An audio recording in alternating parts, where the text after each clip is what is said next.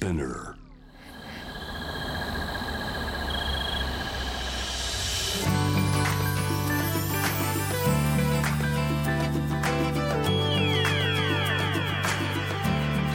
エネオス4 Hour Earth One by One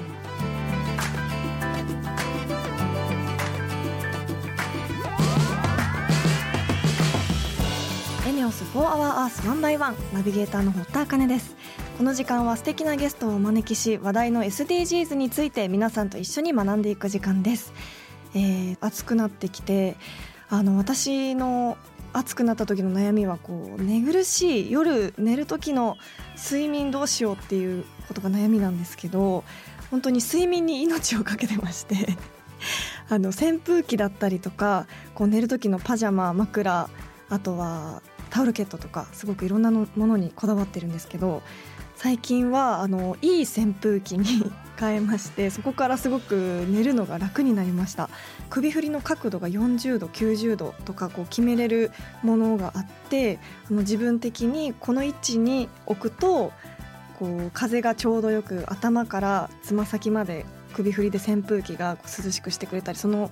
風の強弱も変えれるやつなのであのそこからすごくこう眠りが良くなってきたのとあとは何といってももう接触冷感のタオルケットがすごく最近重宝していてあの寝る時に本当にこう布団に入るとやっぱりそれだけでこう暑くなったりとかしちゃうんですけどその接触冷感のに変えてからすごくこう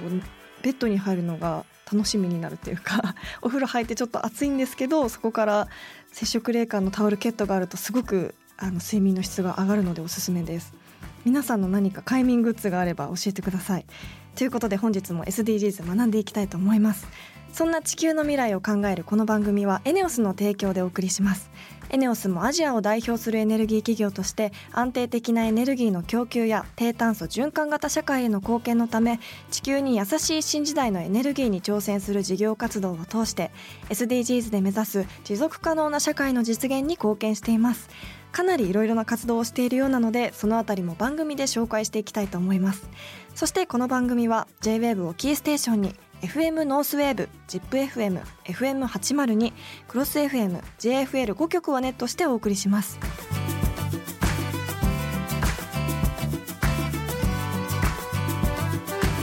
エネオス4 Hour Earth One by One This program is brought to you by エネオス。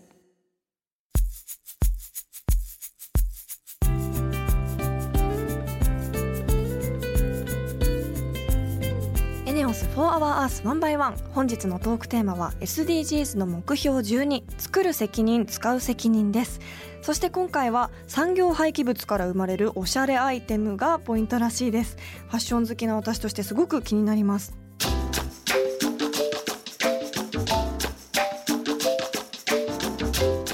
ス4 Hour Earth One by One.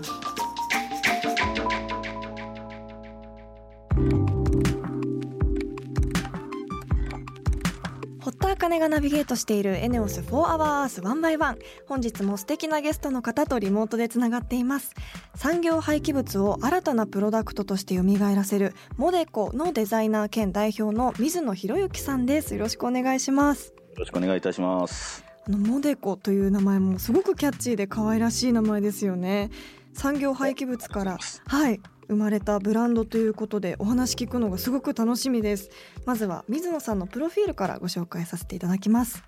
ミュージシャンとして活動した後環境問題の解決に取り組み始め2010年に産業廃棄物を利用したプロダクトを制作するモデコを設立し名古屋を中心に環境に優しいブランドを展開。現在ではその活動が注目されて国内外から評価を受けており2014年にはソーシャルプロダクツアワードを受賞されました。水野さんもともとミュージシャンやられてたんですね、いやもうめちゃくちゃそのプロフィール恥ずかしいんですけどね。そんなことないですいや本当ただのバンドマンだったっていうだけなんで、えー、どのくらいバンドをされてたんですか、まあ中学生の頃くらいから大体22歳とかまでなんでまあ一般的に青春時代を音楽活動してたっていうような感じですね。どのパートだったんですか？僕はあの最終的にはあのギターボーカルっていうあのギターとボーカルを。い。いやいや、もう全然、なんかこのプロフィールあんま掘り下げないでほしいなくらい。いやいやいやいや。えー、あの掘り下げないでって言われながらちょっと掘り下げちゃいたいんですけど。おどんなジャンルは何だったんですか？そうですね、なんか基本的にはロックとかはい。パンか、まあ、そういうものがやっぱ好きだったので、はい。割に最後はその3ピースでドラムとベースとギターボーカルで、はい、そんなロックバンドをやってました。いやーかっこいい。かっこよくはないです。そんなロックなロックンロールな水野さんですけれどもなんで廃棄物を使ったブランド、モデコを立ち上げることになったんですか？えっと、なんか音楽とかをなんか作り始めて、まあ、要は作曲とかをしだして、はいで、なんか音楽を通じて曲とか作り始めると何を届けたいのかなみたいなことを考えるようになっちゃって、うん。で、もともとまあ歴史も好き、すごい大切にするこう見て人間でして、はい。音楽を通じて何ができるのかってことを考えたときに、うん。実はちょっと音楽だと違うんじゃないかってだんだんなってきちゃって、ほう。歴史の流れ的にその当時例えばイラク戦争だとか、はい。なんかその社会でいろんな問題が、まあ、なんですかね、に触れる機会が結構増えてきて、うんで、なんかその自分は何をその発信したいんだろうかってことを考えていったときに、なんか音楽を通じてではなくて、もっとなんか直接的にその社会問題を解決していけれるようなうん。ことをしていきたいなと思って、はい。そうしたらちょうど時代がエコロジーとかっていう表現に切り替わった時代で、うん。産業廃棄物となんか巡り合うきっかけがあって、もう本当になんかそこにゴミがあったから、なんでこれ誰も何もしてないんだろうとか、うんうん誰もしないんだったら僕がなんかしてみようかなっていうくらいの気持ちで、はい。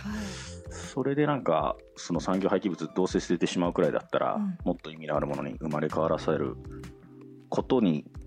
なんか人生費やしてみようと思ったのがうんうん。ブランドを立ち上げるきっかけ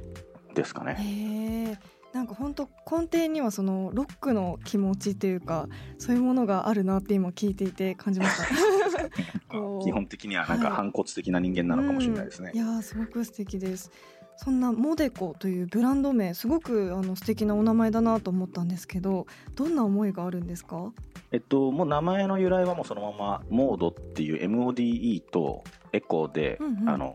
合体するとモデコになるんですけども、はいはいまあ、モードってどちらかというと時代だとかそういうモードですよね。うんうんうん。うん、そういう雰囲気であったりとか、まあ、そのエコロジーのモード、時代になっていってほしいなっていうことで、モデコっていう名前を、まあ、つけたのが名前の由来で、まあ、本当になんかコンセプトとか思いとしては、もう本当なんか産業廃棄物とか捨てられる、まあ、そういう命っていう表現を僕らはするんですけども、捨てられる命とか素材に命を吹き込むことっていうことが、そのモデコの、まあ、思いというかテーマであって、うんとにかくまあなんか無駄になってしまったりだとかなんか生まれせっかく生まれてきたのになんか何の意味もなく捨てられてしまうそういった資源とかうんをきちんとそのデザインの力で蘇らせていこうっていうことがまあモデコの思いになりますかうね。んいや本当に先ほどホームページであの商品を拝見させていただいたんですけど本当に一つ一つに愛情がこもっているのが見ていただけでも分かりますしなんかこう素材とかデザインとか本当に細かいところまでこう意識して一つ一つに愛を込めて作ってるんだなって見ていて思いました。はい、あありがとうございます。あの結構素材が直接見てみたくなるようなものだらけだなと思ったんですけど結構やっぱみんなリアルで見たいっていうことをやっぱりおっしゃる方がすごく多くて、はい、うんうん当時はその店舗も結構やってたんですけど、うん店舗やってると在庫を積まなきゃいけなくなっちゃうんですね。はいそうすると今度はまたそれが廃棄するリスクにつながっていってしまうかもっていうことで、うんこのビジネスモデルは良くないなと思ってあのモデコにとってですね、うんうんうん。やめてしまいました、えー。あでもなんか本当にこうどんな産業廃棄物を使ってるかすごく気になるものばっかりだったんですけどどんなものなんですか、うちは結構あの割と代表的なその廃材だと産業廃棄物だとあの消防服ですね自治体の消防士さんが着終えた消防服をはい。あの自治体さんと連携して再利用していったりだとえか、ー、消防服。そうですね、はい。それは結構うちの中ではまあメインのデザインコレクションで、うん。あとはその愛知県名古屋市が拠点なので、その自動車の街というか産業がすごく大きいので、うんうん。やっぱりその自動車のシートベルトの廃材だったりだとか、えー自動車の、まあ、車の内装材だったりタイヤのチューブ、まあ、自動車のタイヤだったりだとかそういうのもありますしあとはそのインテリアとかで使うようなフローリングのマットの、うん。まあ、廃材とか結構本当に多種多様に今までチャレンジしてきてますね。わあすごい。あこのオレンジ色の素材のバッグがもしかして消防士さんの洋服のやつですか？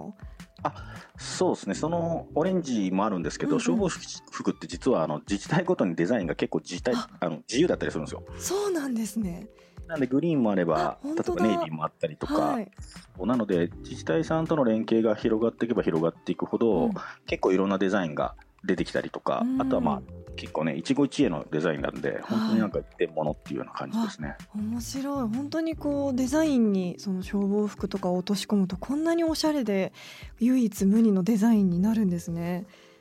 そうですうん。ねストーリーのある素敵なものに生まれ変わってるんじゃないかなとは思ってます。あの製品を作る上でのこだわりはありますか、たくさんあるんですすけど、絞って言うと、はい。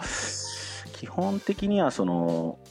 まず僕らはその産業廃棄物をいかに有効活用していくかというか意味を生み出していくかっていうところにまあ存在意義があると思ってるのでできる限りその無駄な余計な資源は使わないようにしているっていうことですね、なのでできる限りそのゴミになってしまったものだけで作り上げられるうん。そのデザインっていうものをこだわっているのと、はい。あと結局その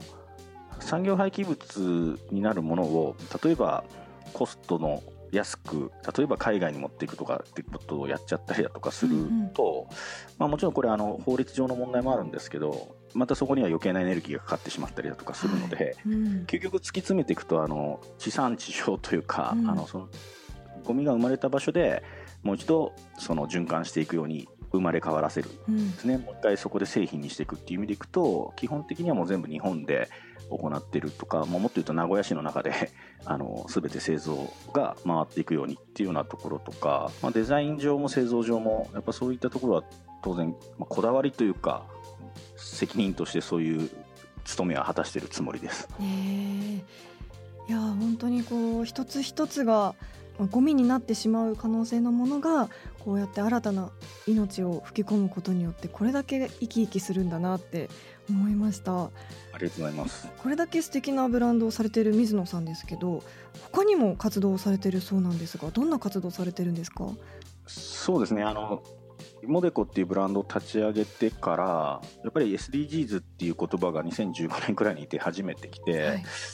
当時はなんか僕らみたいなソーシャルビジネスをやる人間のなんか社会運動だった時代というか、うん。僕はまあ結構そうやって言ってるんですけど、はい。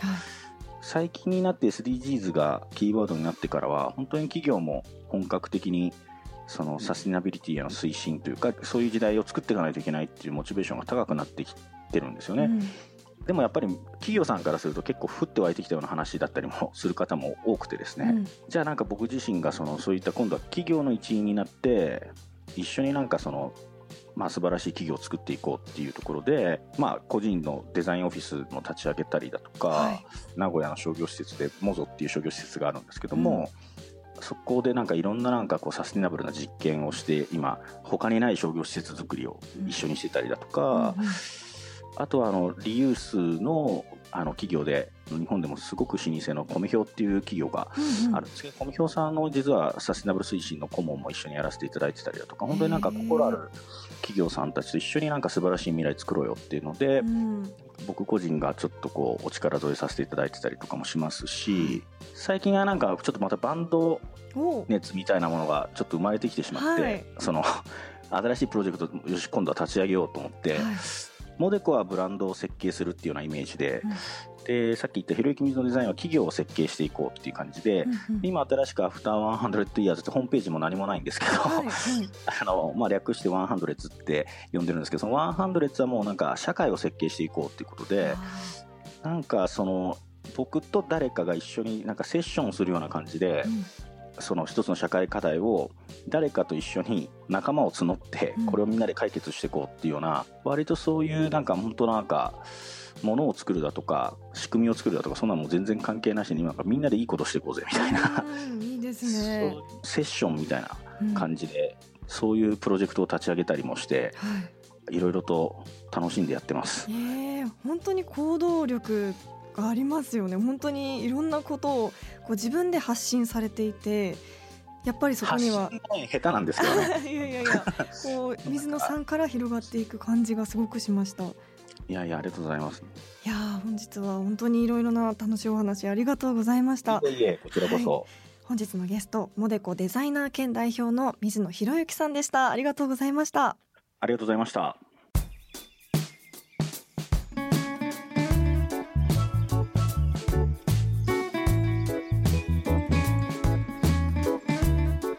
ENEOS For Our Earth One by One.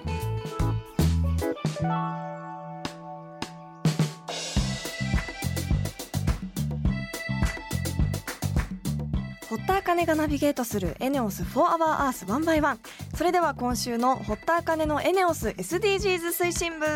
よろしくお願いします。今週も部員の方とリモートでつながっています。川崎バイオマス発電株式会社社長の藤平さんです。よろしくお願いします。よろしくお願いします。あの以前このコーナーでエネオスさんが再生可能エネルギー由来の電気販売に取り組んでいるというお話を伺いました。その中で電気を川崎バイオマス発電さんから調達していることやそしてコーヒーかすなどの廃棄物から電気を作っているというお話を聞いてすごく驚きました今日はぜひいろいろとお話をお聞きしたいと思いますそれではまず簡単に自己紹介をお願いしますはい、えー川崎バイオマス発電株式会社の藤平です。川崎バイオマスは川崎市内を中心に関東圏から発生する建設廃材のほか、えー大豆やコーヒーの搾りかすを燃料として使用した国内初の都市型バイオマス発電所です。事業活動を通して SDGs の各課題の解決に向けて頑張っています。はいエネオスさんとも連携されてるんですよねはい、そうです、えー川崎バイオマスが生み出す再生可能エネルギー100%の CO2 フリー電気をエネオスさんに販売しておりまして、エネオスさんから環境意識の高いお客様へ弊社の電気をお届けいただいていますう。ん、あの以前コーヒーかすから電気ができるというお話を聞いた時はすごく驚いたんですけどバイオマス発電の燃料としてコーヒーかすというのは一般的なんですか？はい、えー国内のバイオマス発電所の多くはですね、えーヤシガーであるとか木質ペレットといった海外から輸入した燃料を利用しておりまして、うん。ヤシガーでありますと原材料の産出地であります森林破壊などの課題があってペレットであれば大量生産しますので、えーその必要な森林の確保あるいは製造工場ありきが前提になってどうしてもその SDGs にマッチしないといった事情があります。ペレットって何ですか？ペレットというものは、あの間伐材であるとか、はい。あー木材の樹皮樹皮ですね。あーはい。あと木くずなどをうんうん。一度粉々にしてですね、はい。プレス機で圧力で固めてうん。一定の大きさに揃えたものをですねペレットと呼んでおります。へえじゃあそんな中で川崎バイオマス発電所ではどんなバイオマス燃料を使って発電されてるんですか？はい、えー弊社ではこれらの課題を踏まえて、えー純国産の建設廃材由来の木チップや国内の飲料食品メーカー工場から排出されるコーヒーかすあるいは大豆かすといったものを有効利用する事業スキームとしておりまして従来は産業廃棄物として処理されていた原料を燃料として使用することで資源のリサイクルに貢献しております。木質チップっていうのはどのようなものなんですか？はい、ペレットというものはある程度あの人工的に手を入れたものになりまして、はいはい。木質チップというものもざ元の原料はですね同じように間伐材であるとか、うんうん。まあ、弊社が使ってます建設廃材から出た木くずうん。こういったものを元にしてますがそれはある程度あの粉々に破砕したものをそのまま使ったやつは大体木質チップと呼ばれるものになります。建設廃材とかもそうやって原料になるんですねあのコーヒーかすとか、まあ、大豆のかすは具体的にあのどんな風に集めてるのかなって気になったんですけど。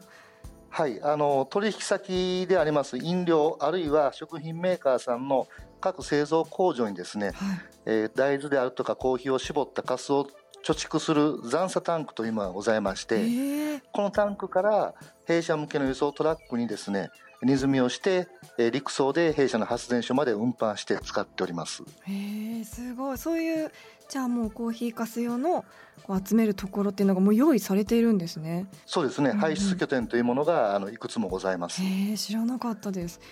あの廃棄物を有効活用するので本当に自然にも優しいですよね。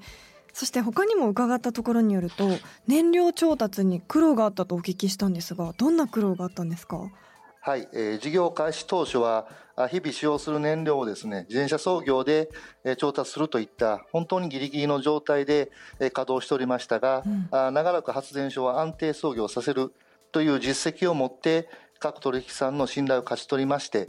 今では50社を超える仕入れ先を確保するに至りまして安定的な調達が可能となっております。うん。本当にあの日々の努力を積み重ねて今ほど大きくこうバイオマス発電所があるっていうことなんですね。私もあの学生の時はあの川崎の学校に行っていたのですごくこう親近感がありまして なんか川崎がこうやってこうバイオマスとかに力を入れてくれることがすごくこう聞いていて嬉しかったです。まだまだお話をお聞きしたかったんですが残念ながらお時間が来てしまったのでまた来週お願いいたします。本日は川崎バイオマス発電株式会社の藤平さんありがとうございました。ありがとうございました。エネオス for our earth, one by one.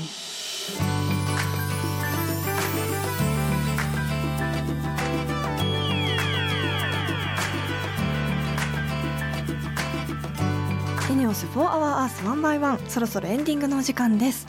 えー、今日はファッションブランドモデコの水野さんのお話をお伺いしました。本当に一つ一つ個性があってこう言われてみればあ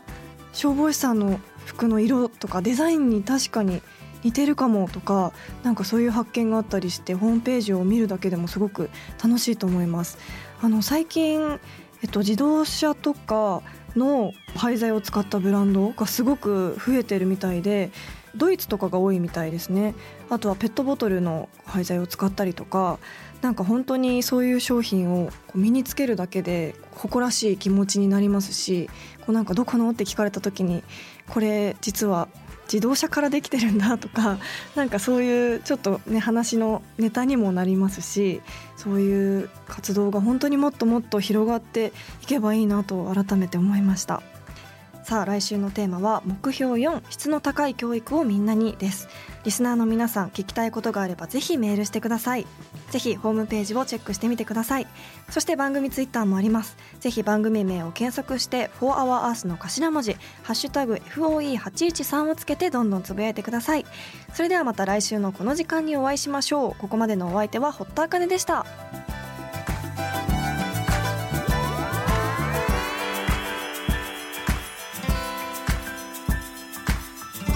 For Our Earth, One by One.